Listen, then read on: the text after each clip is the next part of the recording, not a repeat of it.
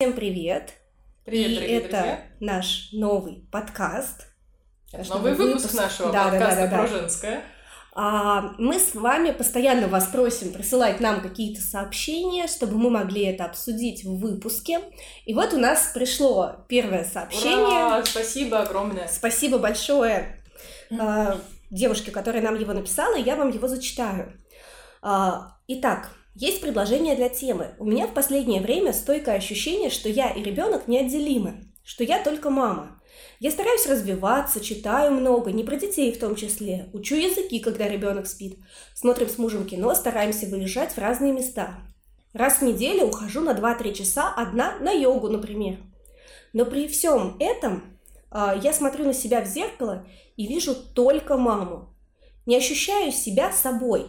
Кажется, что моя жизнь проходит мимо. Думаю, во многих так. Нормально ли это? Все через это проходят. Как быть? Ребенку полтора года, воспитываем сами, бабушек рядом нет, муж помогает, внимательный, любящий. Спасибо. Мгм. Спасибо вам огромное за ваше письмо, за ваш комментарий, во-первых. Если у вас вдруг будут, э, у кого-то еще будут идеи по поводу того, что вы хотели бы разобрать, мы с радостью примем ваши письма, ваши Да, сообщения. мы зачитаем. всегда с огромным удовольствием. Да, давайте коснемся именно этого вопроса. Ну смотри, мы с тобой перед тем, как э, приступить к записи, говорили про кризисы, да? Но Мгм. мне вот сейчас приходит на ум в первую очередь такая мысль о том, что, пожалуй, в какой-то момент, э, мне кажется, у всех мам такое происходит. Ну, по крайней мере, у очень многих, просто потому что, может быть, забота о ребенке занимает очень большой, ну, большую часть твоего, твоей жизни, скажем так, да. Даже когда ты уходишь на йогу, например, а, ты можешь пойти на йогу и не думать ни о чем, а можешь пойти и думать о том, что я приду, и вот мне надо сделать вот это, вот это, вот это, вот это. И мне кажется, что порой мы даже сами а, создаем вот это вот напряжение, когда мы думаем о том, что ой, нет, нет, нет, вот надо, надо что-нибудь придумать, надо как-нибудь развеяться, не с той позиции, что мне, ну, как-то вот хочется чего-то, да, Мгм. а мы придумываем порой себе занятия просто потому, что как бы надо, потому что вроде Да. бы что-то вот надо. И мне кажется, что когда мы исходим вот из этого, из этой потребности, да, чем-то заместить вот эти мысли, мне кажется, что вот в этой ситуации как раз мы и приходим к тому, что это не получается сделать, Мгм. потому что наша мотивация, она немножечко, ну, не та, которая позволит тебе расслабиться условно, да? Ну, да, это такой момент, что вот я у кого-то буквально недавно слышала, не могу вспомнить, где я это слышала, что когда ты э, становишься мамой, то ребенок это уже такая вот очень важная часть твоей жизни, Мгм. и ты от этой части жизни не можешь отсоединиться да. никак, никаким образом.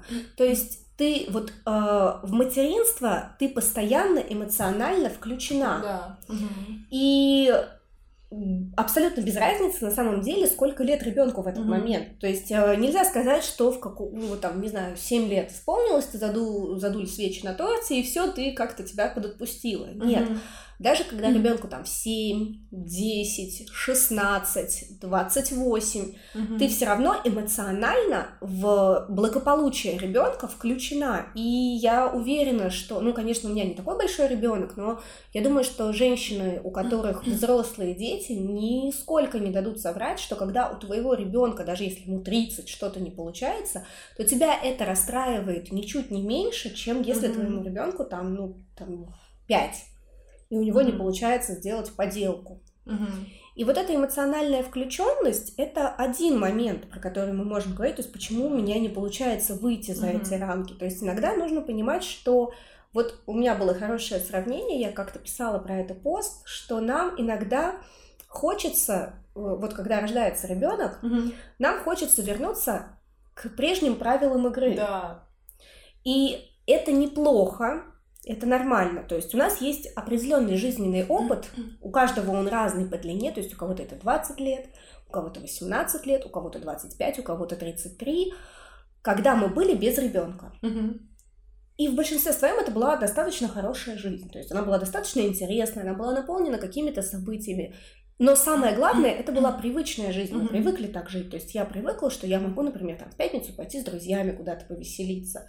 Я привыкла, что мы, там, не знаю, на выходные мы летаем куда-нибудь отдыхать. Я привыкла, что мы э, ходим в горы с палатками. Ну, разные варианты. Ну, я привыкла, что, в принципе, те действия, которые я делаю, они, ну, даже если я замужем, они не сильно отражаются на другом человеке. Да, и я, например, я привыкла, что если я хочу куда-то пойти, я, Я беру могу, еду. я беру, я беру и иду.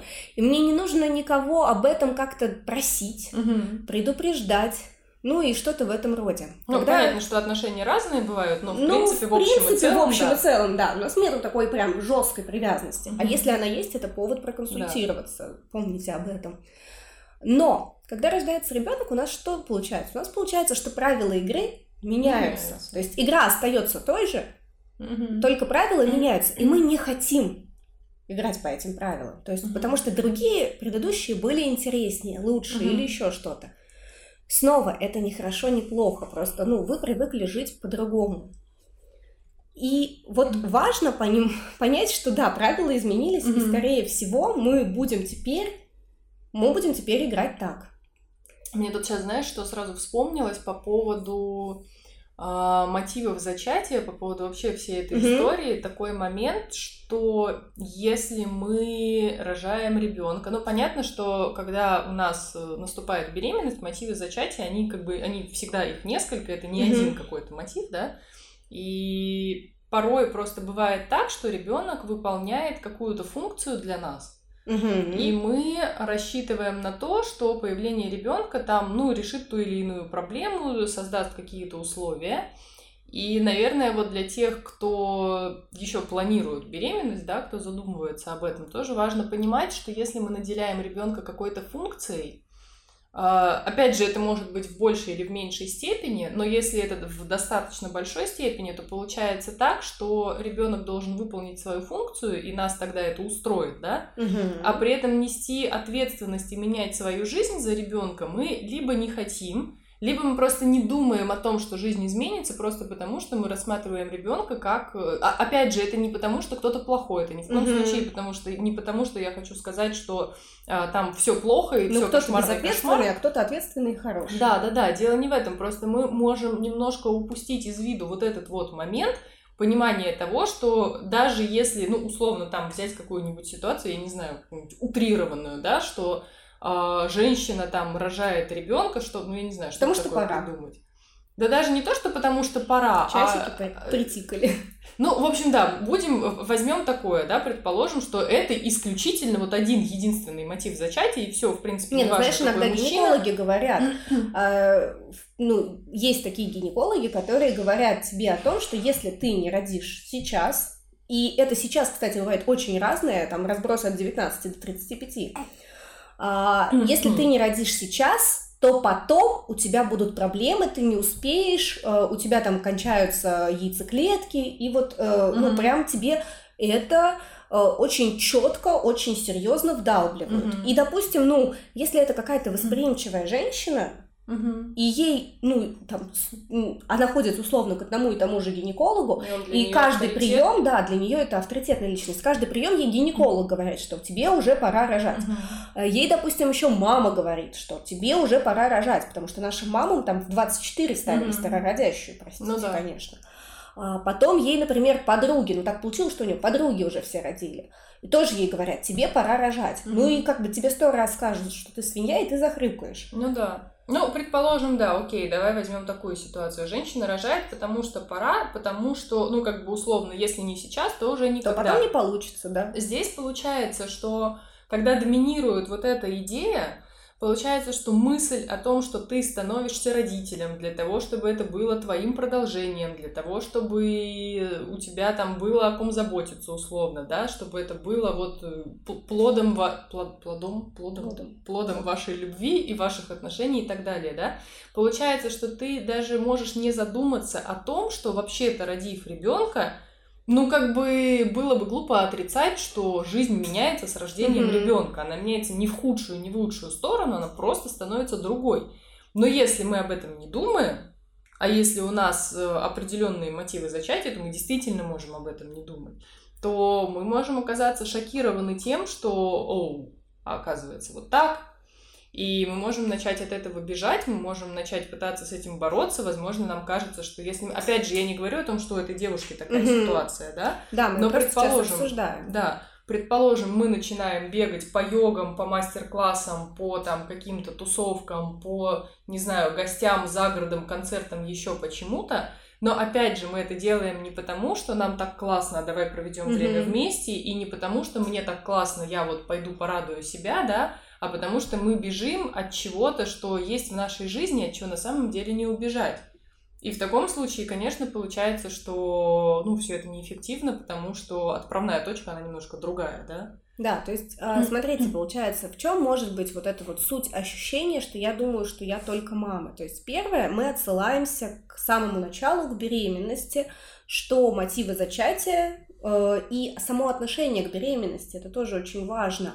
А, то есть есть люди, которые, ну, им нравится быть беременными, потому mm-hmm. что это красиво. Женщина, беременная женщина, безусловно, очень красивая женщина. На нее обращают внимание, да, ее и, спрашивают, как она себя чувствует. Иногда, кстати, вот есть еще такой момент, а, что к беременной женщине относятся лучше, чем, чем к маме.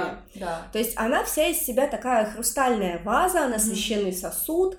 А, ее оберегают. Да, ее оберегают, к ней относятся вот с уважением, почетом и так далее. Но вот в нашей культуре, я не могу сказать, что везде так, опять-таки, вот я в, в одном подкасте вам рекомендовала книжку «Голландцы спят, «Голландские дети спят всю ночь», и я вам снова ее порекомендую, потому что там очень интересно написано, как голландцы, например, относятся к молодым матерям. У них есть такая культура small talk именно с молодой мамой. Вот идет мама, катится она свою коляску, там лежит малыш. И к ней подходят люди и типа спрашивают. Там есть такие дежурные вопросы, типа как прошли роды, как спит ребенок и так далее. Они не предусматривают развернутых ответов. То есть mm-hmm. рассказывать им, брать голландца за пуговицы mm-hmm. и говорить, я тебе сейчас в лицах покажу. Mm-hmm.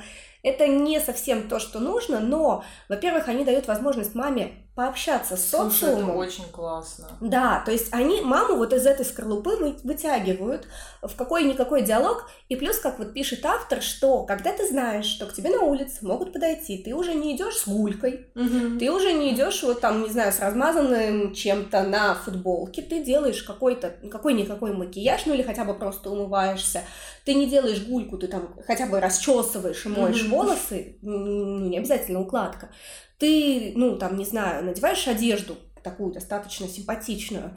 И вот этот, вот этот вот способ как бы вынырнуть из вот этой вот истории. Ну, это социализация, да, на самом да, деле. Это, это кажется мамы. такой мелочью, но по факту, слушай, это, это очень круто. Вот знаешь, я когда читаю эту книгу, про вот какие-то вот эти национальные вещи, то есть мы когда живем и варимся в своем социуме, mm-hmm. нам кажется, что все так делают. Везде Почему я, я вообще очень на самом деле люблю изучать обычаи других mm-hmm. стран, вот то, как они подходят к каким-то вещам, и я прям люблю спрашивать, и меня очень сильно захватило вот тоже изучение языков, потому что когда учишь язык, ты погружаешься да. в контекст еще больше, потому что меня невероятно это интересует, и вот как раз в контексте там консультаций и лекций я очень люблю показывать людям, насколько по-разному, насколько вообще разнообразен наш мир. Угу.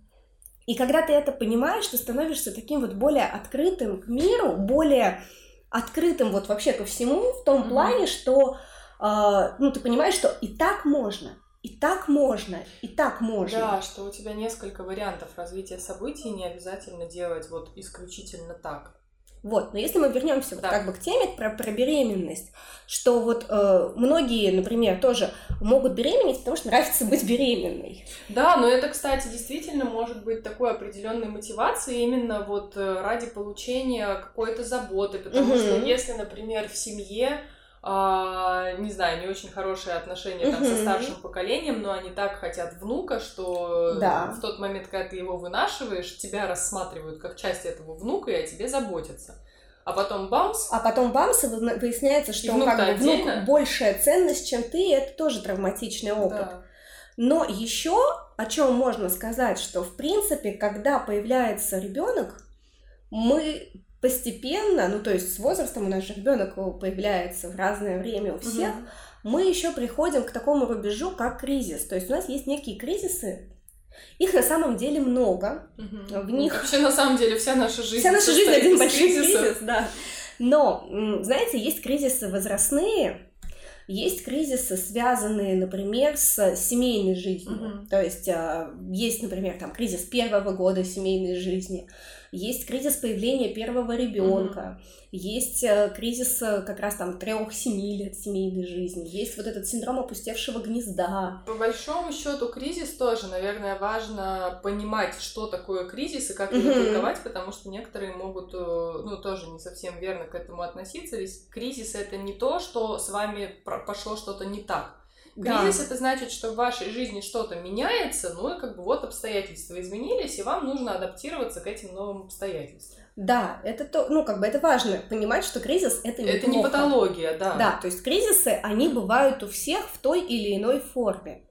А, кризисы бывают у детей, кризисы бывают у нас, и, наверное, самый такой кризис, который нас э, бумкает, это такой экзистенциальный кризис, это кризис середины жизни. То есть с чем может быть ощущение, что я вот как, как будто бы живу не своей жизнью. Угу. Это как раз, когда мы подходим к определенному рубежу, обычно это около 30 лет у женщин. У мужчин это может быть чуть позже. Но вот Опять, я не люблю четких градаций, да. потому что я не могу с точной уверенностью сказать, что вот вы задуете свечи на торте в, в честь 30-летия, и вас накроет кризисом. Это может случиться в 28, в 29, может случиться там в 32 и 33. Ну, это тоже зависит, наверное, от тех обстоятельств, в которых вы живете, в которых вы находитесь, потому что если вы, например, там, ну, я не знаю, по каким-то причинам, кто-то, например, заканчивает школу и идет работать, да, и к 30 годам уже складывается одна жизнь, а кто-то учится, учится, учится, учится несколько ступеней, да, и к 30 годам буквально вот только-только выпорхнуло, только-только начинает такую более-менее социализацию, самостоятельную жизнь и прочее. Это же тоже сказывается. Опять же, наличие детей тоже да. может э, оказывать влияние. Поэтому здесь, конечно, четкие рамки сложно ставить. Ну и с чем, собственно, наверное, сталкиваемся мы, да, когда вот мы говорим о кризисе вот этой середины жизни. Собственно, кризис середины жизни, а почему называется кризисом середины жизни? Потому что мы условно в своей голове проходим некий рубеж. Нам mm-hmm. кажется, что, ну, 30 лет, в общем-то, это серьезный срок. Провели есть... экватор прям Да, такой. ну, понятное дело, что мы хотим жить до 100, но условно, конечно, все таки а, мы пришли к определенной зрелости. То есть у нас вызрели все психические функции, которые могли вызреть. А, и мы приходим к определенной зрелости, и мы начинаем оглядываться назад. То есть мы начинаем оглядываться на свой жизненный путь. Вот угу. что у меня там сзади есть. И, с одной стороны, здорово, если там что-то вообще хорошее есть. Mm-hmm. То есть, если у меня там есть, например, э, там, образование какое-то mm-hmm. хорошее, которое в моем представлении хорошее, mm-hmm. то есть, потому что, например, если вы закончили курсы поваров-кондитеров э, в техникуме, и вы, ну, как бы счастливы в этом, это тоже хорошее mm-hmm. образование. То есть, хорошее образование это не обязательно Гарвард. То, которое вас устраивает, да. то, которое для вас э, действительно является, ну, желанным, ценным и значимым. Ценным, да. То есть, первое, есть ли у меня вот какой-то вот этот уровень. Дальше, потом мы идем по сферам жизни. То есть, от чего у меня вообще есть? То есть, есть ли у меня, ну, условно, допустим, если у меня есть ценность, что у меня должно быть в собственности жилье, оно у меня ну есть. Ну да, здесь опять же зависит от того, Это да, что очень для сильно вас зависит ценность. от ценностей, но вот если у меня ценность жилье, у меня uh-huh. есть жилье, если я представлял, ну вот в своем каком-то uh-huh. детстве, что у меня, ну, я хочу там, чтобы у меня была машина. У меня uh-huh. есть машина. Если я считаю, что, ну вот в детстве мне казалось, что взрослые люди должны путешествовать там 2, 3, 4, 10 раз в год, угу. а я вообще хоть раз был там за границей и так далее, я считаю, что к 30 годам, я считаю, думаю, что у меня должны быть дети, а они у меня есть. Или у меня есть ребенок, но я всегда хотела быть какой-нибудь бизнес-мамой. Uh-huh. А я бизнес-мама. И вот мы все эти параметры, они, конечно, тесно связаны с нашими ценностями, и мы начинаем по ним идти. Мы начинаем их отсматривать вот в этом кризисе середины mm-hmm. жизни. А дальше мы понимаем для себя такую простую штуку, вот то, что я тебе говорю, 30, это не новые 20. То есть, когда мне 20, я условно выпускаюсь из университета, то передо мной открыт весь мир. Но у меня еще все впереди. Я могу стать кем хочу, даже если я не получил то образование, точнее, даже если я эм, закончил какой-то университет, получил образование, понял, что мне это не подходит, у меня, есть, возможность время, что-то поменять. Ну, вот, На самом например, деле, всегда есть возможность. У нас но... всегда есть возможность, но мы воспринимаем а, это смотрите как. как. То есть мы же в, в 20 нам все кажется море по колено, горы по да. плечо. Да. А если я, например, сейчас внезапно для себя осознаю, что я хочу быть психиатром, угу. ну, то есть вот пойму, что было бы классно, крутая идея, то медицинское образование, хорошее, качественное медицинское mm-hmm. образование, это 9 лет. Да. То есть, э, если, ну, не так, что сиди сама открою, а качественное медицинское образование это 9 лет. Если да. я начну прямо сейчас, то к моменту получения образования мне будет 37. Угу.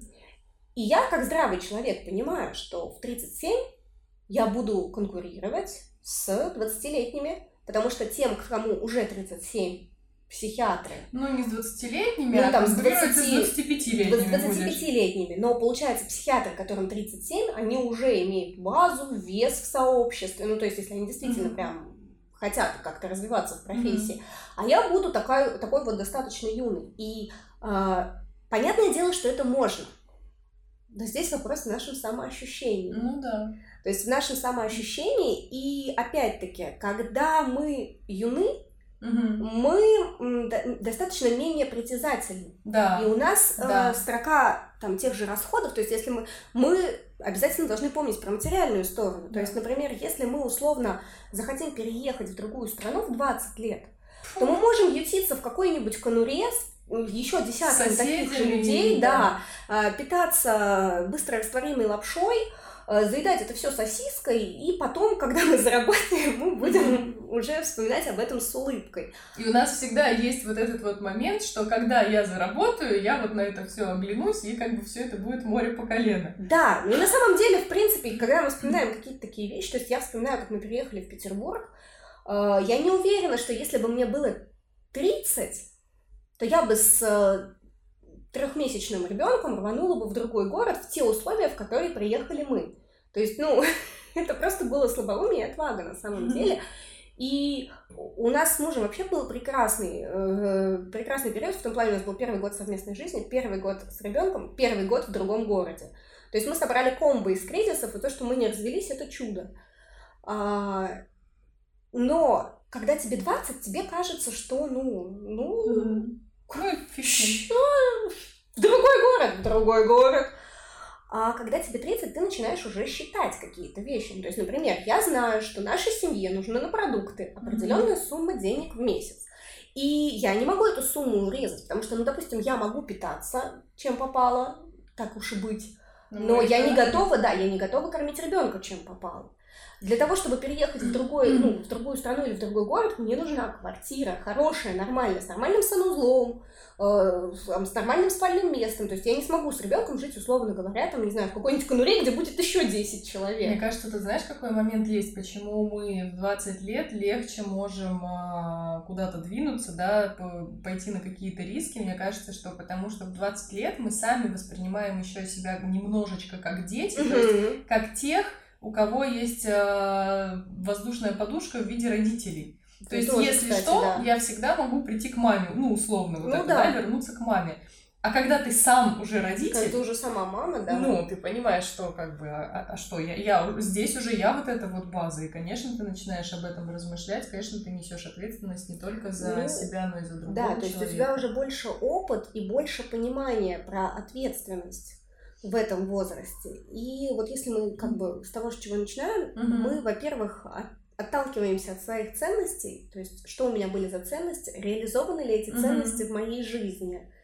А дальше, если они вдруг не реализованы или не реализованы полностью. Ну, mm-hmm. то есть, вот э, как нам написала девушка, что у меня есть ребенок, казалось бы, mm-hmm. но, видимо, в ее жизни присутствует еще какая-то ценность. То есть, ну вот то, что она говорит, что я хочу быть не только мамой. Не только мамой, да. И э, здесь еще такой тонкий вопрос, когда мы для себя какие-то ценности обозначаем, мы не всегда mm-hmm. понимаем, как они должны быть э, представлены в нашей жизни. Как они должны отображаться, да? Да. То есть, что мы должны условно увидеть в зеркале для того, чтобы мы поняли, что я не только мама, но и кто-то. Во-первых, да, ну, кто то есть, еще? например, ценность самореализация. Классно, здорово, самореализация хорошая ценность. Как я понимаю, что я самореализована. То есть вот это важный вопрос. И иногда у нас это опускается. То есть, например, ценность путешествия. Я вот миллион раз слышала про путешествия в контексте там детей, но я никуда не поеду с ребенком, потому что он в самолете будет плакать. Мгм. Ну, то есть здесь тогда у нас есть либо путешествие не такая уж и ценность, Мгм. а, либо, ну, хорошо, окей, не самолет, а как? А как ты это реализуешь? Если для тебя это ценность, если для тебя это значимо, если отсутствие этого в твоей жизни заставляет себя чувствовать плохо, то как ты это в свою жизнь можешь вносить? Мгм. Иногда может быть там чувство вины, например, то есть э, За то, что ты не исполнил что-то? нет, Или а, если мы говорим про мам, например, то есть я ну там чувствую потребность в путешествиях, а, но я не готова тащить ребенка с собой, потому что мне рассказали, что это плохо там лететь с А, то есть я за счет того, Да, что то есть- буду выполнять свои, ну, как бы потребности, закрывать свои потребности, свои желания, Да. я этим нанесу вред ребенку. Или, например, у меня ценность, а, ну, работать, вот я хочу работать, мне нравится работать, или я люблю свою работу, я хочу выйти через год Мгм. или через полтора. Ну, опять-таки, вот про тех же голландцев, там у них, э, например, там через три месяца женщина Мгм. выходит. И, ну, там, понятно, там это урезанный рабочий день и все вот эти вещи, но, опять, э, вот что у меня, кстати, после чего у меня прям был вот такой вот тектонический сдвиг в голове, что там а, не навешивают на женщину чувство вины. Мгм. То есть он у тебя плохо спит, ну да, так бывает. Он у Ну тебя заплакал в ресторане, ну да, так бывает, он же живой. Он там у тебя еще, ну, короче, какой бы э, коллапс не случался с ребенком, Мгм.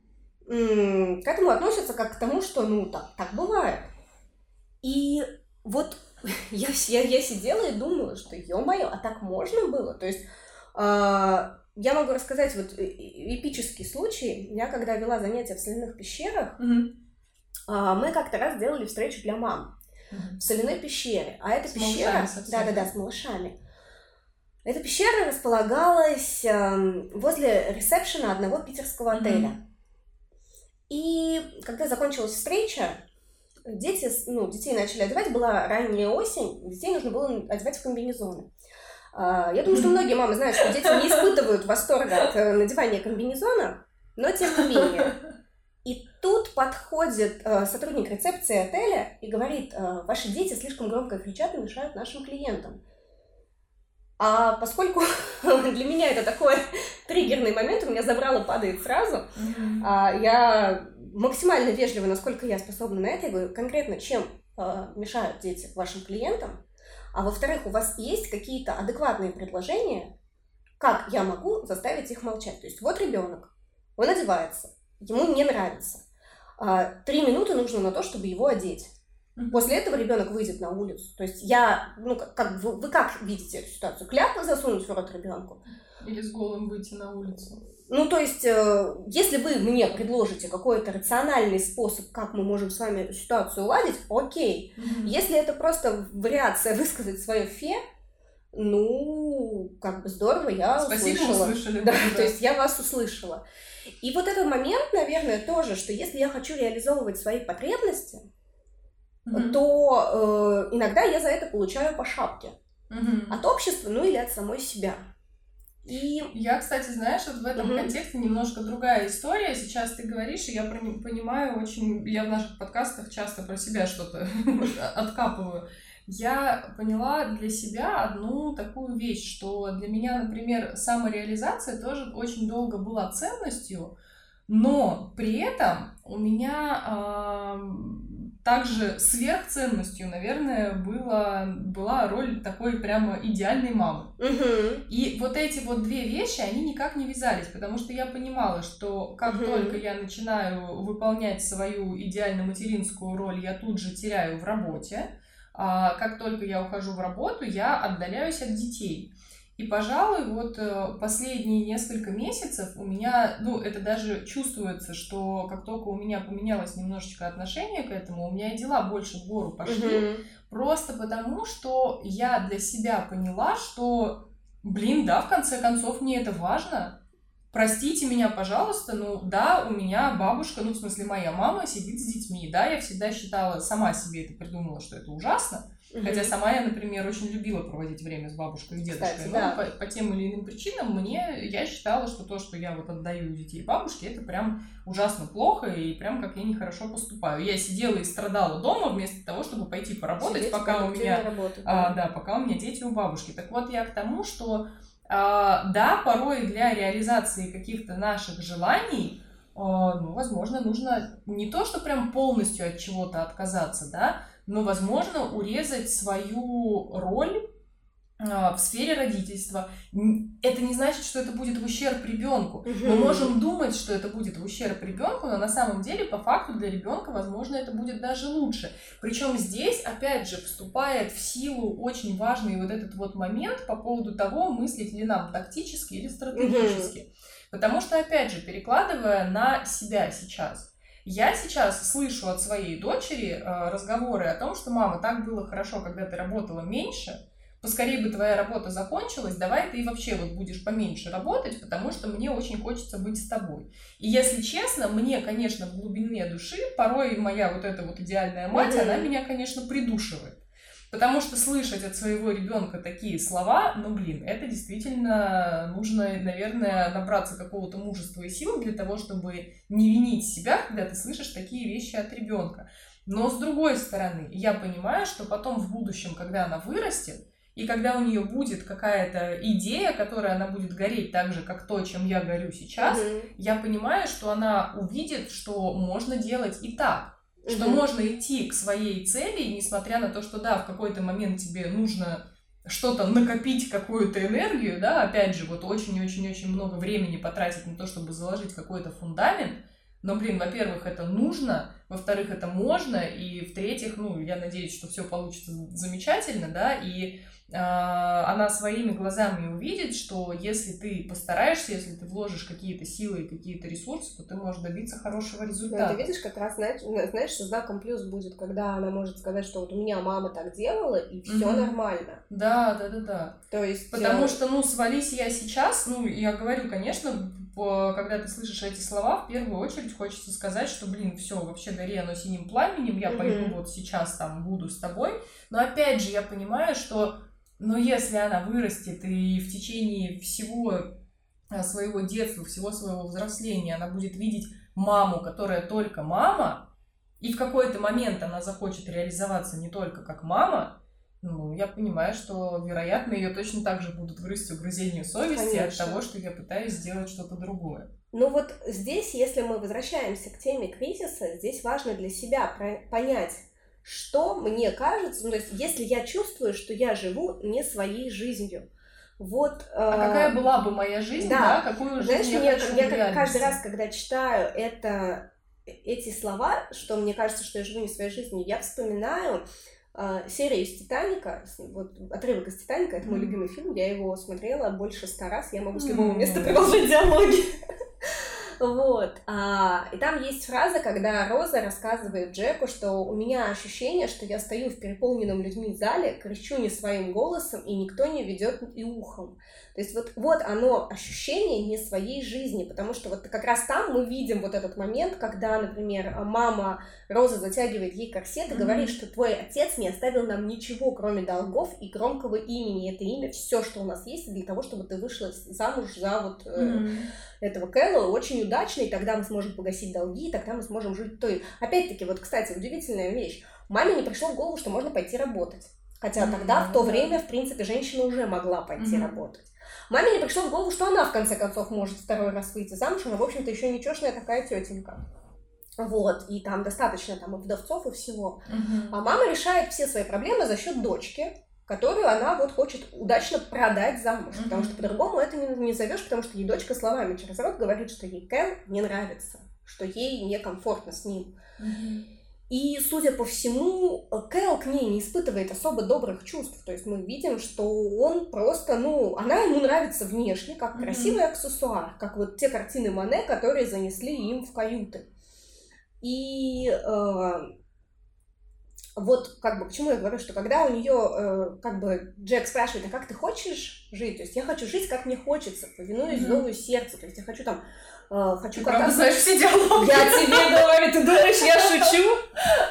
Я никогда не шучу, я там с любого места могу говорить. То есть э, она говорит, что хочу жить, как мне хочется, хочу жить, повинуясь зову сердца, хочу кататься на аттракционах, когда он ей рассказал, что он катался на аттракционах, mm-hmm. хочу там кататься на лошадях, хочу по-мужски сидеть в седле, по-мужски жевать табак и плеваться как мужчина, говорит Роза, что она хочет, аристократка прекрасная. Mm-hmm.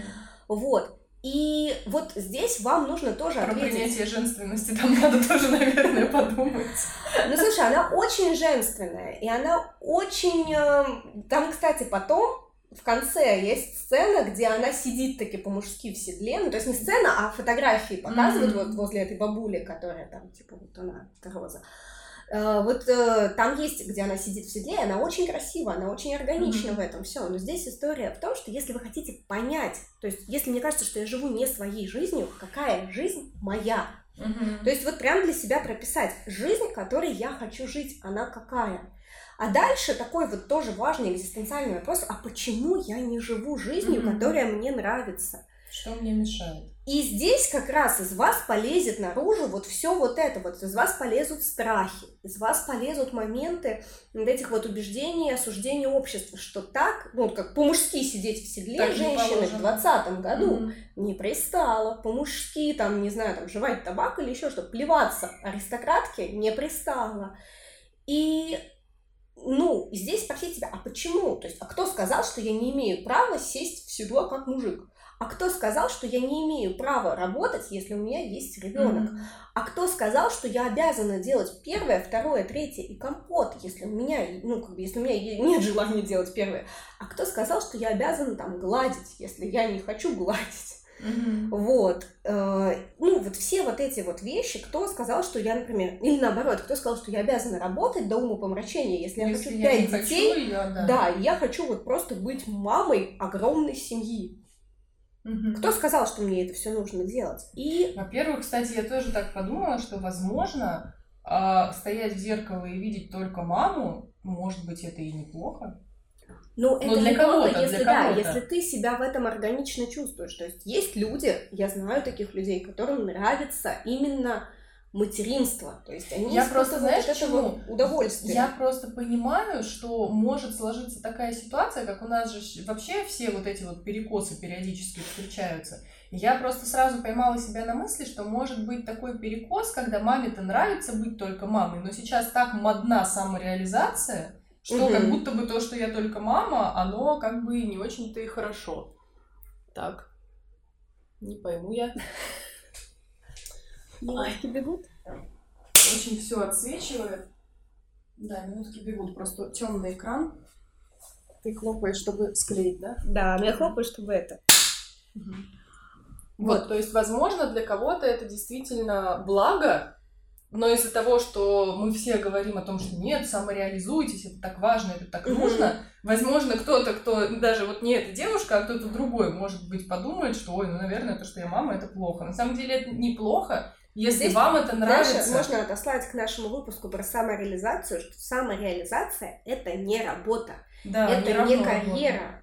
это не там, какие-то там трудовые подвиги. Самореализация — это ваша возможность ну, что-то делать для себя. Но это как раз такие достижения, вот это перекликается очень с сегодняшней темой, да, что это как раз таки достижение той картинки, да, угу. которую ты хотела вот, быть да, для да, себя. Да это как раз возможно, вот возможность самореализация нам дает возможность понимать, что я живу своей жизнью, угу. что я живу я так, хотела. как мне нравится, да, что я живу так, как мне хочется, и что я от этого, черт возьми, кайфую. Угу.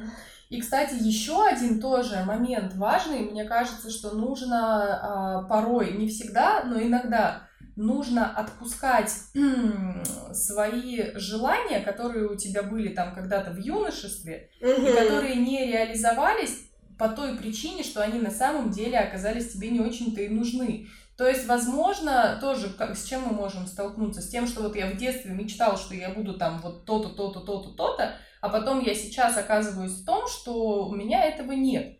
И важно задуматься, а ну вот то, о чем я в детстве мечтала, но действительно мне нужно. Вот, кстати, знаешь, что сказала, я подумала, что да, это безумно важно иногда еще и пересматривать уметь, свои да, ценности и пересматривать вот свое представление об идеальной жизни. Да. Это даже вот к теме того, что пора рожать, э, к тому, что вот, допустим, я, если мы не говорим там о женщинах, у которых есть дети, если мы говорим просто о женщинах, у которых, допустим, нет детей, mm и вот я приближаюсь к 30-летнему рубежу, э, я думаю, надо Mm-hmm. А у меня рядом, допустим, сейчас нет мужчины, от которого я бы хотела родить. Mm-hmm. То есть, ну, у меня есть какие-то отношения периодически, но это не те мужчины, с которыми мне бы хотелось иметь общих детей, с которыми мне было бы там интересно, mm-hmm. здорово и классно.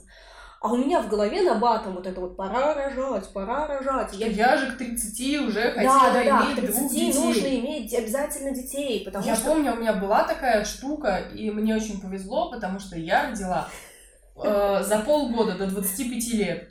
Вот, Потому что если бы я родила после 25, ой, мне кажется, я бы очень сильно переживала. Да, ну вот э, я про то, что иногда нужно уметь отпускать, что ну ок, ок, мне там завтра, послезавтра, через год исполняется 30. У меня нет сейчас ребенка, допустим. И что это меняет в моей да, жизни? Что но изменится через вот год? Я, когда я себе составляла вот это представление о хорошей, классной, кайфовой жизни, и когда я думала, что я хочу ребенка к 30 годам, я хотела прямо ребенка, ну в смысле, чтобы он у меня был по факту наличия, или я все-таки представляла, что у меня будет семья, у меня будет любящий mm-hmm. мужчина.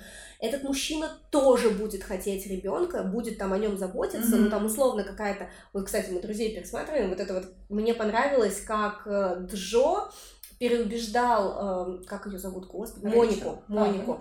Там у Моники была идея фикс, что ей нужен обязательно ребенок, и что она собралась идти в банк а, спермы, э, и он так, типа, давай пофантазируем, как может выглядеть вот этот вот донор спермы, э, там, допустим, его там как-то там зовут, он такой высокий, он встречает детей из бассейна, он накрывает их, ну, как бы полотенцем, и это было такие психотерапевтичные вопросы на самом деле, что он ей, не, ну как бы ненавязчиво показал, что ты хочешь не ребенка, mm-hmm. ты хочешь семью, семью, ты хочешь именно вот этих теплых отношений, то есть не просто, чтобы у тебя родился орущий кулек, ты хочешь именно вот э, мужчину, который будет радоваться тому, что у вас есть этот ребенок, и ты хочешь э, сама получать вот это вот удовольствие, когда ты будешь смотреть на эту картинку, потому что, например, для меня я безумно кайфую, когда у меня муж общается с нашим сыном. То есть для меня это самое, наверное, психотерапевтичное в жизни, mm-hmm. когда я вижу, как они там обнимаются, как они вместе что-то делают.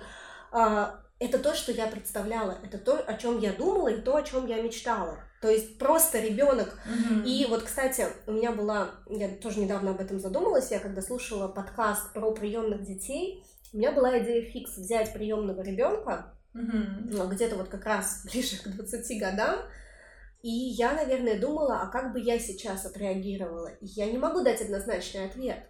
А, даже объясню почему. Потому что я так сильно люблю своего ребенка, потому что я вижу в нем себя и мужа.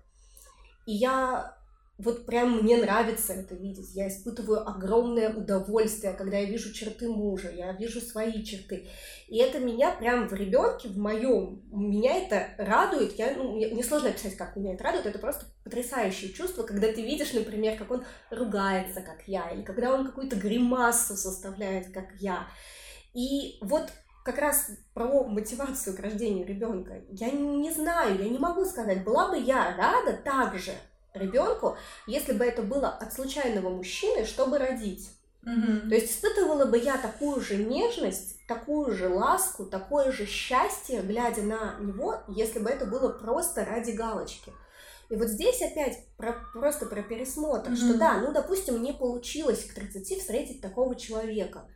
Ну, нету в этом ничего страшного. Да, mm кто-то встречает э, человека, с которым хочется там вместе иметь детей, э, рано кто-то встречает позже. У кого-то получается быстро зачать, у кого-то, к сожалению, на это уходит больше времени. И ни одна из этих ситуаций не делает вас хорошей или плохой. Да. То есть жизнь, она разная. Если, например, у вас нет ребенка, потому что вы не можете, это тоже не делает вас какой-то плохой, ущербный, неправильный и так далее. То есть, ну да, так бывает. И с этим можно работать сейчас огромное количество вариантов, как могут женщине помочь.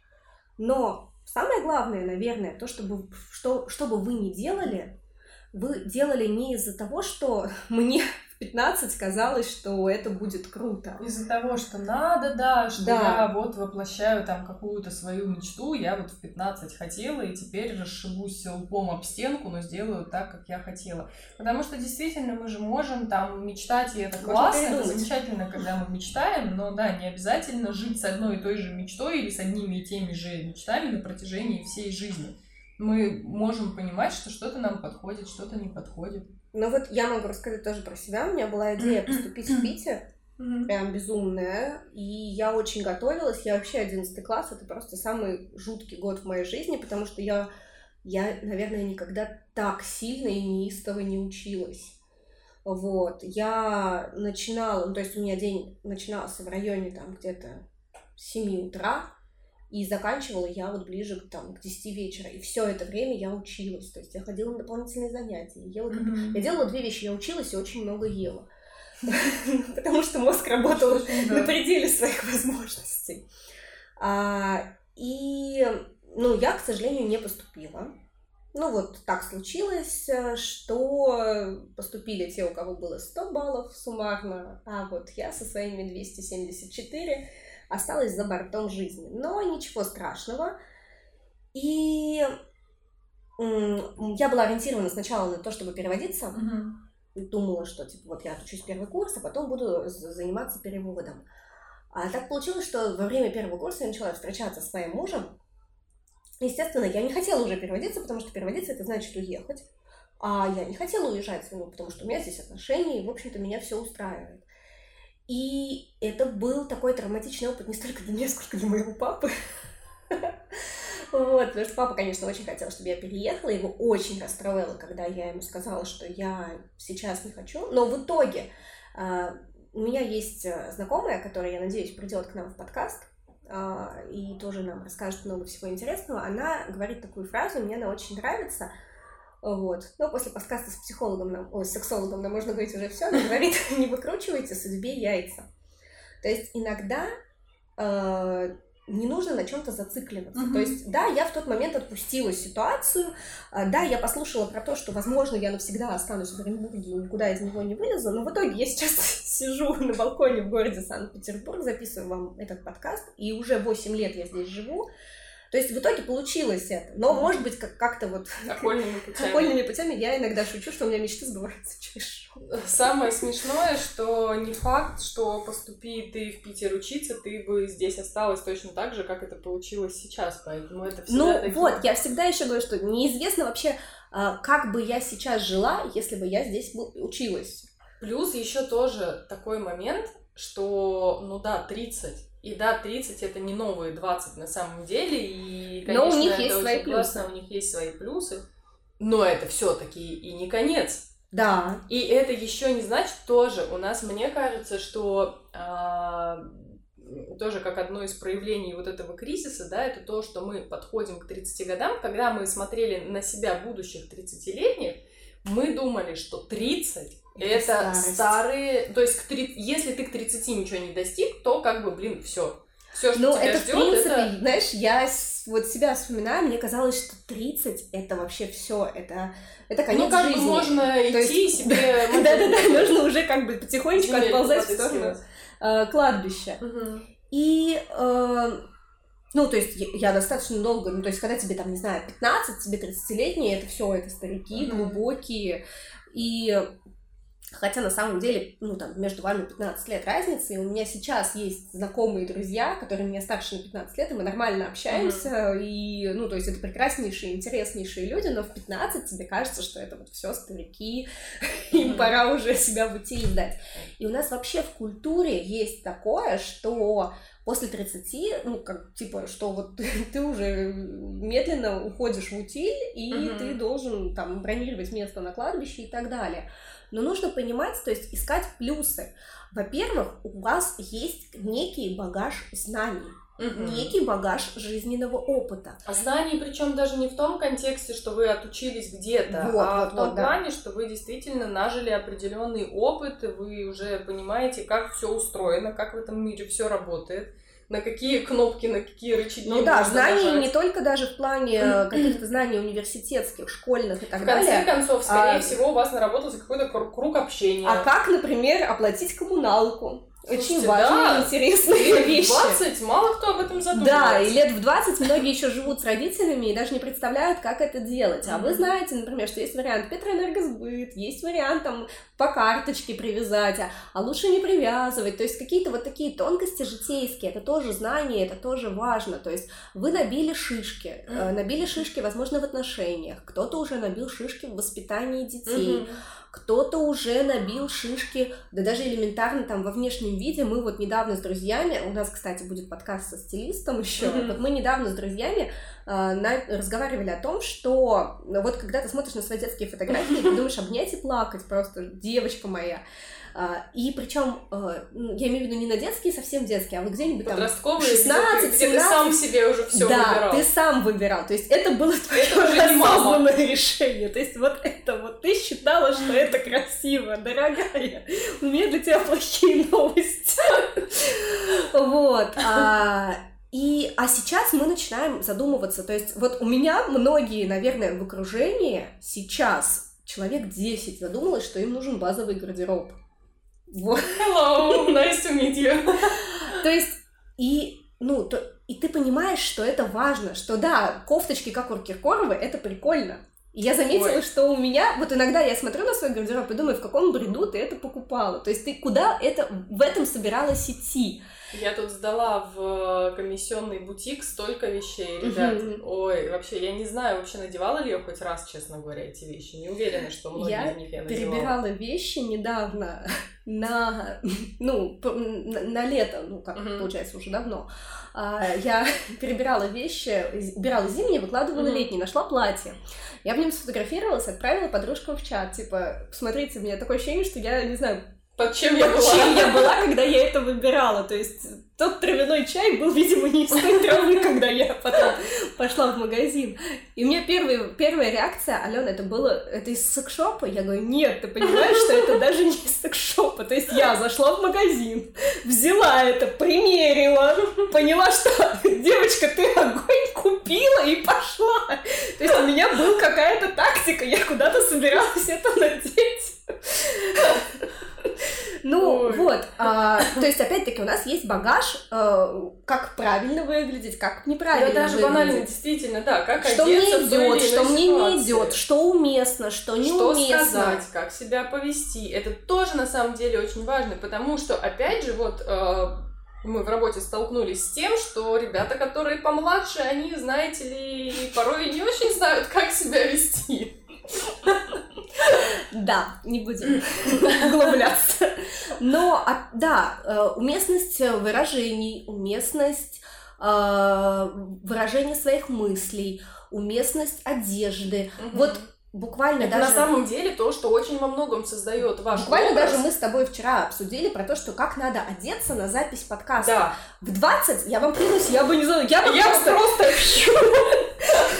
Я бы просто, не знаю, тут вот сидела бы вся в люриксе на вас да. смотрела бы вот такими ресницами. Здесь бы стояла сумка Луи Виттон. Стразины какие-нибудь тут бы прикрепила, там, не знаю, ногти у меня были бы длиной в жизнь. Ну да, и какой-нибудь макияж. И макияж, да, чтобы дочери. это... чтобы вы точно видели, где у меня глаза. Не дай бог перепутаете. Ну, то есть, да.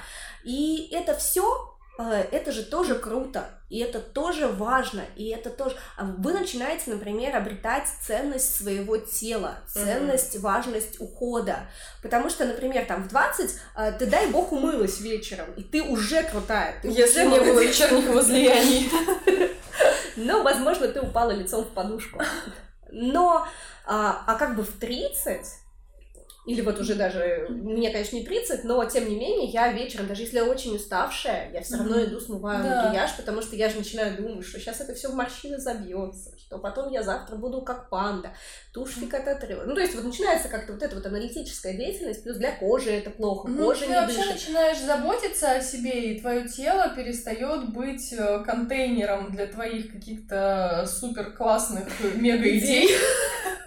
Оно, ты понимаешь, что тело это ты, по сути. Кстати, на самом деле, я сейчас проговариваю это и понимаю, что это действительно приходит вообще нифига не в 20. Да, в 20 это, ну, очень малому, наверное, количеству редко, людей редко, приходит когда, это, да. а, ну вот, тоже это то, над чем мы, над чем мы часто ржем с подругами, ну, потому что мы приближаемся к этому рубежу, и мы, ну, на самом деле, мы очень много смеемся над этим, потому что, ну, мы так, как бы... Чтобы не было сильно больно. Психологическая защита. Ну, знаешь, над чем мы ржем? То есть, а, недавно я фотографировала все свои скидочные карты в аптеку. И присылала им У меня нет ни одной. Знаете, да. Я плохая, плохая 30-летняя женщина. У меня много. У меня есть скидочная карта в медицинский центр.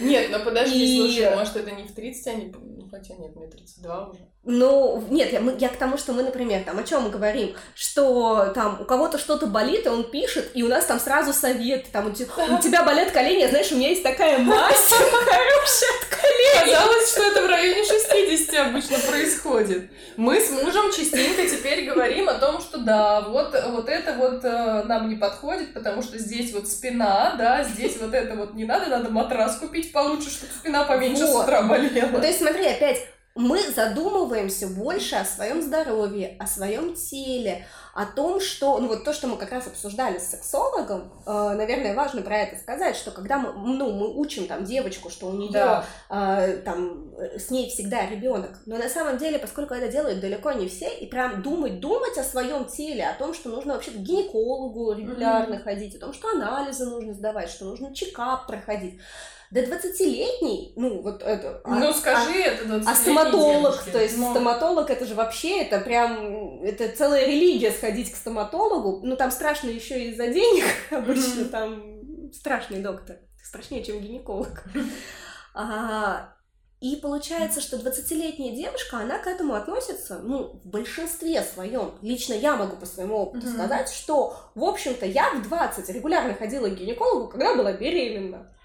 Ну, там как бы без вариантов. То есть она просто ну, вызванивает да. тебя и говорит, Зая, у тебя запись завтра, чтоб была. А сейчас ты идешь, потому что ты чувствуешь ценность своего да. тела, ты чувствуешь важность этого. Ну, например, э, я э, когда мне там родители пытались поставить не брекеты, а как это называется, пластину, угу. в 15 лет это, ну да, мои племянницы сейчас 16, на меня все и у нее столько пластин Да, да, да, то есть, ну, то, и, короче, я довела своих родителей до нервного припадка, что они психанули и сказали, ну и фиг с тобой, золотая рыбка, можешь не носить, э, ну, то есть, они просто уже не знали, ну, то есть, они объяснили, они как могли, все. да, они объяснили, как могли, но если ты то, ну, это уже твои личные трудности. И сейчас, да, я вот задумываюсь над тем, я собираюсь силами моральными, чтобы сходить э, к ортодонту и поставить брекеты. И вот да, я в 30 лет буду тратить э, весьма немаленькие деньги, потому что в детстве это можно сделать пластину по ОМС, между прочим. Mm-hmm, да. А сейчас это будет кругленькая сумма из моего кошелька, но я сейчас понимаю ценность этого. Mm-hmm. То есть я понимаю, почему это нужно сделать, зачем это нужно сделать и как это для меня важно. Вот, то есть, например, там про то же родимое пятно, которое я себе там удалила. Почему я его удалила? Потому что я начиталась про вот этот вот рак кожи, потому что там родинка может быстро переродиться, а родимое пятно тоже как бы mm-hmm. такой большой риск. И опять, я это делала из понимания ценности. То есть меня оно не напрягает, не смущает, не раздражает, вообще никаких эмоций mm-hmm. во мне не вызывает. Но перспектива того, что это может стать меланомой, меня, конечно, не радует. И поэтому mm-hmm. я там пошла и это удалила. И мы об этом, обо всем не задумываемся до этого. То есть, а, если мы хотим говорить про негативные стороны кризиса, да, негативные стороны у кризиса есть. Мы оборачиваемся назад, мы начинаем оценивать и все. Но есть и позитивные стороны. Это большая забота к себе, это больший багаж жизненного опыта. Знаний не как знаний, а знаний именно, ну, то есть... Как Применимые бы... к жизни. Да, какие-то практические знания, знания. Что я там, да, у меня в дипломе написано, что я изучала то-то, то-то, то-то. А Но опять-таки, вот знания. умение там разговаривать с другими людьми, умение разговаривать с мужем о каких-то проблемах. То есть в 20 сколько у людей бывает ссор? Угу. А эти ссоры чаще всего из-за каких-то абсолютных э, глупостей, когда достаточно было просто сказать Поговорить. словами через рот, да, каких-то таких вот вещах но мы этого не можем, потому что, возможно, мы не знаем как, то есть у нас нет Да, возможно, навыка. нас не научили просто, или да. там мы не знаем как. Как мне недавно сказала подруга, что да, после 30 собеседования, ой, свидания превращаются больше в собеседование. Не, ну, И это, это тоже, ну, с одной стороны, мы можем сказать, что это плохо, а с другой стороны, я ей говорю, смотри, а, то есть ты вот сейчас ты прекрасно понимаешь, что тебе надо. Тогда оно превращается в собеседование тогда, когда тебе есть что спросить. Да, а тебе да, есть да. что спросить тогда, когда ты понимаешь, что для тебя важно. То есть ты, ну вот, ты прекрасно понимаешь, какой мне нужен мужчина для построения отношений. Mm-hmm. И ты задаешь эти вопросы. Да, может быть, это выглядит не очень, ну, как бы там, романтично, но с другой стороны, ты сразу словами через рот проговариваешь, чего тебе от этих отношений нужно. Угу. А другая сторона тебе на это отвечает, я тебе могу это дать или я тебе не могу это дать. Если угу. я тебе не могу это дать, то мы просто не выносим друг другу мозг. Мы угу. сразу расходимся, как море корабли. Э, и, ну вот, я, кстати, прям один, мы встречались недавно с одноклассником, и мы решили спросить, у него он еще не женат, и вот мы решили спросить, как вообще в таком возрасте искать себе парня или девушку. Вот. Я вообще, я люблю такие вопросы задать, но просто мне потому что интересно. То есть, mm-hmm. если человек готов поделиться, а мы, в общем-то, поняли, что он открыт к, к предложениям на темы общения, ну, и мы решили спросить, и он говорит, что да, да, какой-то вот элемент такой собеседовательный, да, он присутствует, но с другой стороны, как тоже вот опять-таки сказал он, в этом тоже есть свои бонусы, в этом есть свои плюсы, есть свои фишки, что если вы прям совсем с человеком разные, то вы просто не тратите время друг друга. Потому что время это тоже ресурс. Это ресурс огромный, мне кажется, один из самых ценных. Да, и да, возможно, там много свиданий, но он вообще, он как бы бизнесмен, поэтому у него было свидание, говорит, это там воронка конверсия, сначала настолько-то, потом полуфинал выходит финал. Ой, вот. хороший подход. Но на самом деле, кстати, если вот, ну, ну уж совсем так вот рассуждать, то оно так и выглядит. Да, ты сначала встречаешься с каким-то пулом людей, ты отсеиваешь, потом там ты еще отсеиваешь, и потом в конце концов там ты, ну там на, на начальном этапе ты отсеиваешь анкеты, то есть вот если uh-huh. ты видишь, что это анкеты там на сайте знакомств, ну там понятно все, что очень плохо, ты как бы просто от, отсеиваешь их, потом там ты встречаешься, э, если ты видишь совсем странных, ты их тоже отсеиваешь, но потом уже э, как бы финальное решение, буду, не буду встречаться с кем-то. Я тут сейчас просто задумалась про то, что есть определенная категория людей, а, которая сказала бы сейчас на все это, что вы вообще не романтичны. И вообще, вот если чувство появляется, то вот оно есть, и все, и ничего с ним не сделаешь. Но, может быть, с какой-то стороны, да, может быть, это немножечко рационализировано, но если подойти с другой стороны, то нужно понимать, что романтика это классно, и я, например, за романтику. Mm-hmm. Это замечательно, если вы в этом сходитесь, если вы на одной волне, если вы кайфуете друг от друга, только так и надо на самом деле. Но если кроме романтики вас ничего не сближает, то, простите, а как вы собираетесь жить дальше? Ну, слушай, Вам, да, романтика ну... это здорово. И этот подход, он опять-таки, он же не отменяет романтики. Угу. И э, можно там, не знаю, на какой-нибудь крыше с видом на залив э, выяснять друг у друга, насколько мы подходим. Но здесь э, такой тонкий момент, что романтика, она живет ограниченное количество mm-hmm. времени. И как раз вот, кстати, да, к 30 годам ты понимаешь, что любовь не живет 3 года, любовь живет дольше, просто отношения трансформируются. Mm-hmm. И да, когда вы вместе, там, условно, 10 лет, то у вас не совсем такие отношения, как были, как когда вы только год. начали, да, да, когда вы только начали встречаться, и они не будут такими, потому и что это неплохо и нехорошо. Да, потому что у вас есть общий ребенок, потому что вы оба работаете, потому что есть, ну, вот какие-то определенные вещи, и это не делает отношения хуже. Но, с другой стороны, во-первых, вы уже все друг, ну, друг про друга знаете. Mm-hmm. Вы знаете, что может обидеть, что может задеть, что нравится, что не нравится, что приятно, что неприятно. То есть это просто более, ну, такой level up у отношений. Mm-hmm. Когда вы максимально это... раскрыты это не значит, что теряется романтика. Кстати, Очень многие, да. кстати, думают, что если ты знаешь все про человека, то там романтики никакой нет. Это, ну, возможно, это не романтика, но, может быть, это можно назвать каким-то другим словом, но это действительно совершенно другая история, когда, ну, блин, не знаю, когда ты про человека знаешь все, но зачем ну, вообще загадки, когда да. ты, когда ты прекрасно понимаешь, что от человека ждать, что ты можешь дать ему, что ты можешь сделать, как ты можешь его порадовать, как ты можешь его подколоть, когда тебе очень хочется.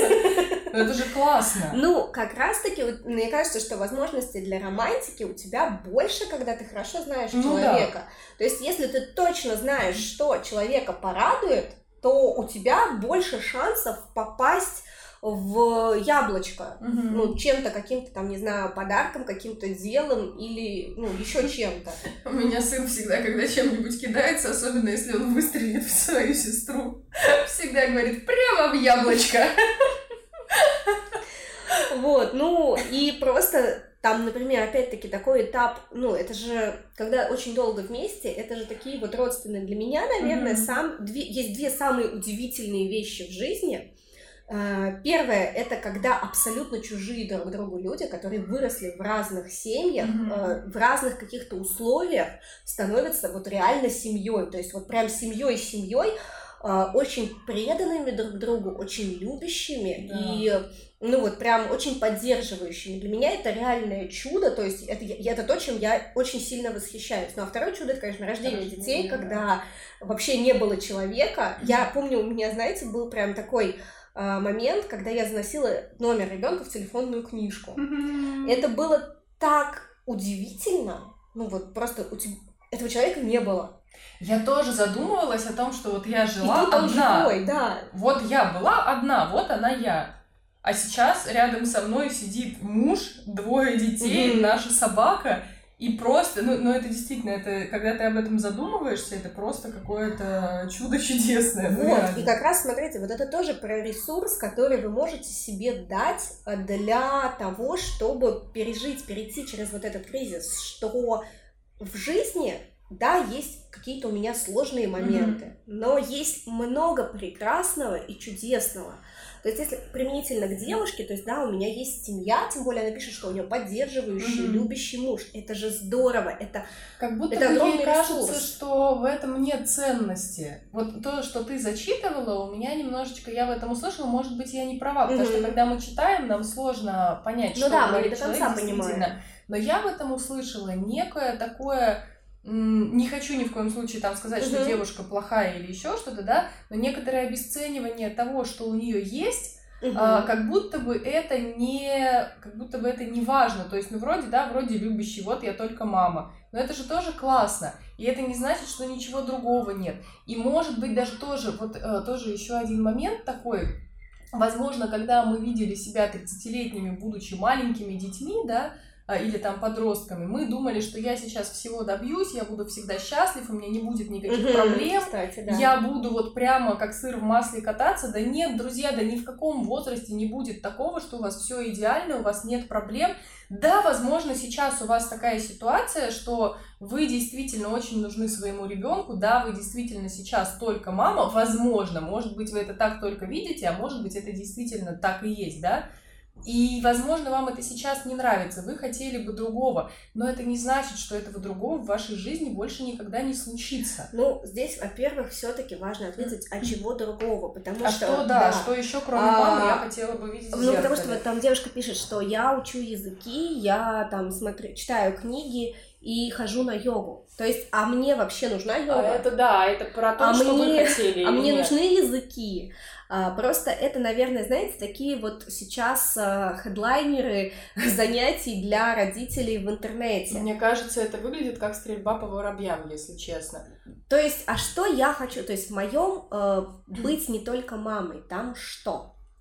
Мне кажется, тут знаешь, что может быть? Опять же, может не быть, а может быть когда, опять же, мы возвращаемся к мотивации, да, что если мы идем заниматься языками, йогой, еще чем-то, потому что просто это самые такие общепринятые вещи Мгм. для родителей, то из-за того, что мы это делаем не из собственного желания, получается, что даже там мы действительно не выходим из вот этого вот материнства, потому что нас это не увлекает. Мгм. Возможно, вам нравится что-то другое на самом деле. Возможно, вы хотели бы пойти, я не знаю, Ну вот я могу привести лепить, пример тоже знаю, про себя. А, Я э, как раз, ну вот йога, она же всегда какую-то такую популярность фоновую Да. имеет.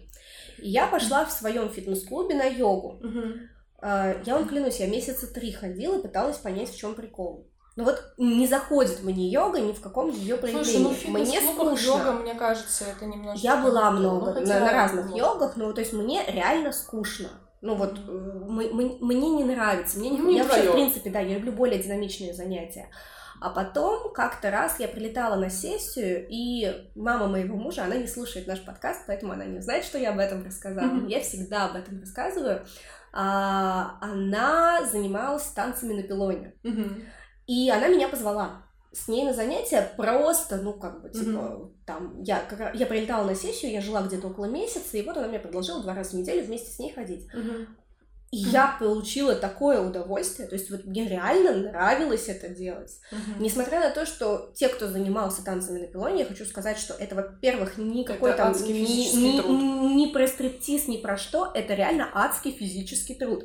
А, Это когда у тебя синяки на все Мгм. голени, я извиняюсь, то есть это не голени, это Бедра. вот. На- у тебя синяки на все бедра, у тебя мозоли на руках, потому что даже тальк не спасает от этих мозолей.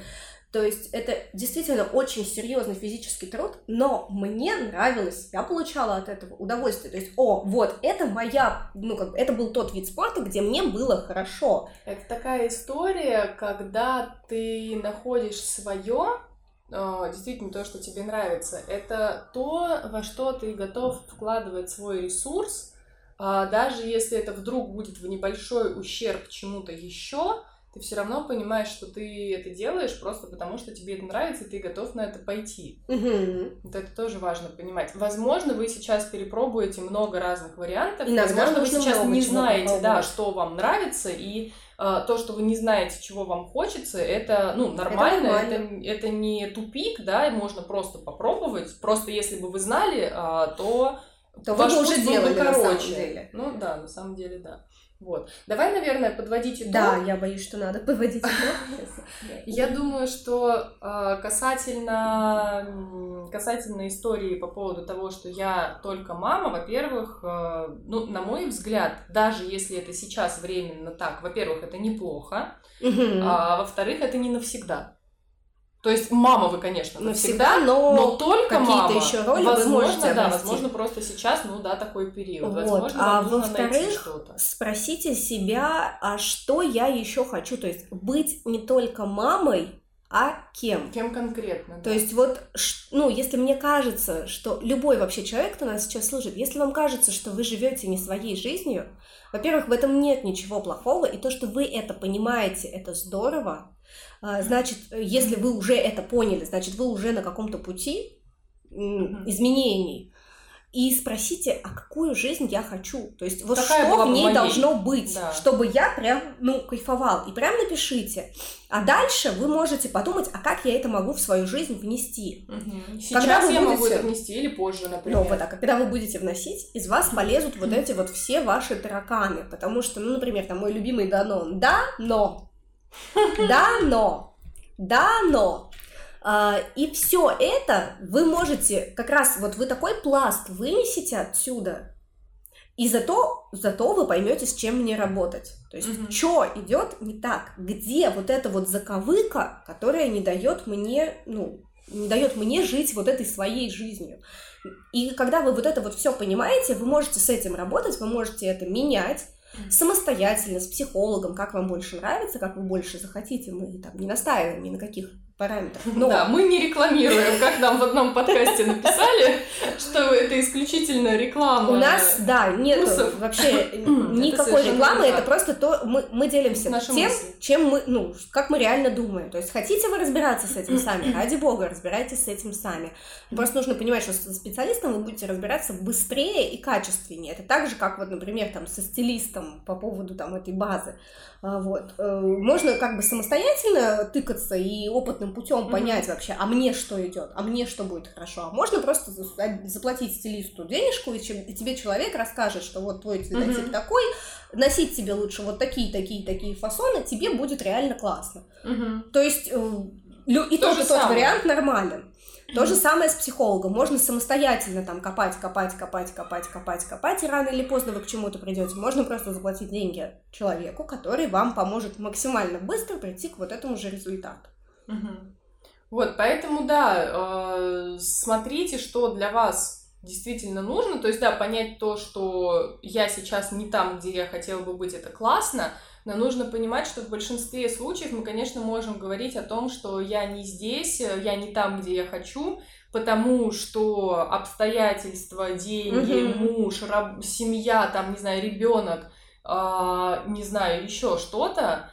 Но, блин, положа руку на сердце, друзья, нужно понимать, что все эти ограничения мы на самом деле выставляем себе сами, и это не какая-то эзотерика, это не какие-то mm-hmm. веды или там еще что-то, это не мистика, да, это то, что, ну, я, например, просто на себе это ощутила. Опять же, сейчас, наверное, говорю как какой-то просветленный а там, знаешь, где-то, но я нигде не была, ни в каких ашрамах, ни где-то еще. Я даже не особо медитирую, хотя надо бы. Но э, суть в том, что когда ты понимаешь, что для тебя имеет ценность, Угу. А, ты начинаешь вкладывать в это свой ресурс. Пока ты не понимаешь, что для тебя ценно, ты не можешь вложить в это свой ресурс, потому что ты не знаешь, что тебе делать. Поэтому, конечно, очень важно понять, чего мы хотим. Пожалуй, наверное, задача этого кризиса в этом и заключается, да, чтобы да, все-таки. Ну, как раз внимание... это вот получается, что да, мы приходим к какому-то центру условно своей жизни, угу. середины жизни. Оцениваем. И мы пересматриваем, угу. то есть это время пересмотра своих пониманий. То есть, с одной стороны, было что-то, представление о прекрасном далеко, вот там, в 15 лет, угу. в 20 лет, а вот оно далеко, как бы уже да, уже, уже близко. И ты понимаешь, что чего-то я добился, чего-то я не добился. И вот как раз здесь в каких-то моментах признаться себе, что не добиться чего-то, это тоже нормально, mm и это не обязательно. Да. А насколько мне реально нужно было этого добиться?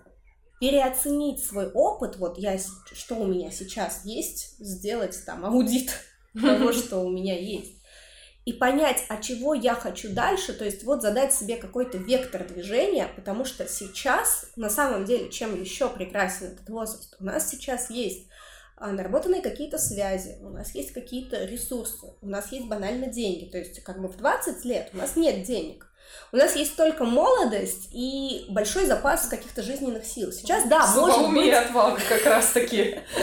Сейчас, может быть, каких-то жизненных сил у нас меньше. Что-то у нас отнимает наш ресурс. Семья, работа, дети. Но у нас есть деньги, да, и мы можем какое-то обучение себе позволить, которое мы не могли бы позволить в 20, и мы можем оценить вообще степень значимости этого обучения. То есть, например, в 20 нарываться на инфо-цыган легче, чем в 30, да. а в 30 ты, ну и чё, ты это мне рассказываешь? Там, где ты учился, я преподаю. Да, да, да. Вот, то есть э, мы меньше подвержены каким-то вот всем этим вещам, мы можем оце- оценивать, там, например, истинную ценность образования, мы можем э, задумываться, вот еще тоже, что все в моем окружении стали делать, это еще заниматься вот этой своей финансовой грамотностью, mm-hmm. инвестированием, ну то есть оценивать ну, то есть, по сути, мы можем сейчас прийти к своей цели, если мы ее для себя какую-то жизненную миссию свою про себя понять, да. но не в плане каких-то там громких слов, а именно вот э, дальше, вот я, я дошла до 30, вот то, что там с детства мне казалось глубокой старостью. Я здесь, mm-hmm. вот, как бы, hello. А, Окей, что Google, дальше? дальше? Да, то есть что дальше? Потому что еще, почему как бы это такой возраст? Потому что нам казалось, что это старость, и непонятно, что дальше. То есть как бы вот развитие закончилось. А здесь важно для себя понять, что все только начинается в каком-то моменте. Да, есть Да, это ограничения. не 20, да. Да, есть у нас ограничения, и да, может быть, что-то там не получится так, как это было бы, когда мне было 20. Но там мы знаем кучу примеров, когда там люди, ну вот этот вот, который KFC основал старичок, который сделал это там вообще в 60.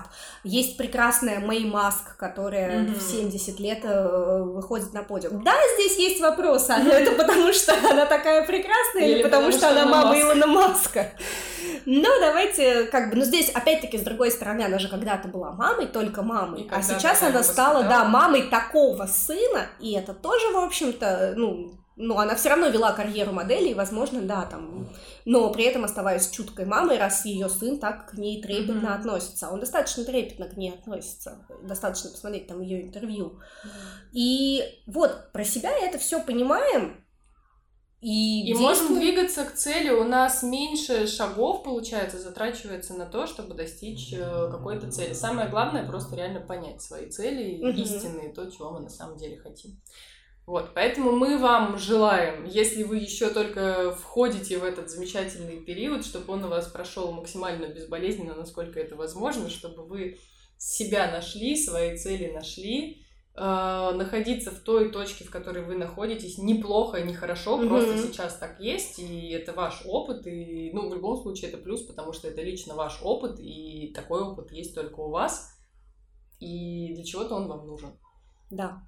И если у вас есть еще что у нас спросить, написать, э, чем поделиться, обязательно пишите. А, Пишите нам в комментариях, если вы смотрите на YouTube. Если вы нас только слушаете, то напишите нам в наш Инстаграм, если вдруг найдете, где написать комментарий на той площадке, где вы нас слушаете. А, Пишите комментарий, мы постараемся это увидеть. Да. Я надеюсь, что у нас это получится. И мы благодарим вас за внимание и до встречи в новом выпуске. Пока-пока.